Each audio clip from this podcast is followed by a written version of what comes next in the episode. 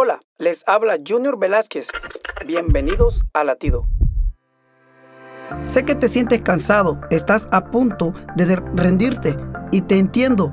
Cada uno de nosotros estamos pasando por una lucha interna que no le contamos a nadie. Algunos hemos perdido a un ser querido, sufrimos de insomnio, no tenemos empleo. Cada noche nos vamos a la cama pensando en cómo vamos a seguir adelante.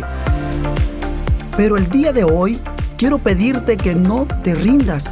Tú y yo tenemos a un Dios vivo que siempre está a nuestro lado para fortalecernos en cada prueba. Sigue luchando, sigue aumentando tu fe, sabiendo que al final de todo se hará la voluntad de Dios y ella siempre será la bendición para cada uno de nosotros. Latido les llega a través del ejército de salvación.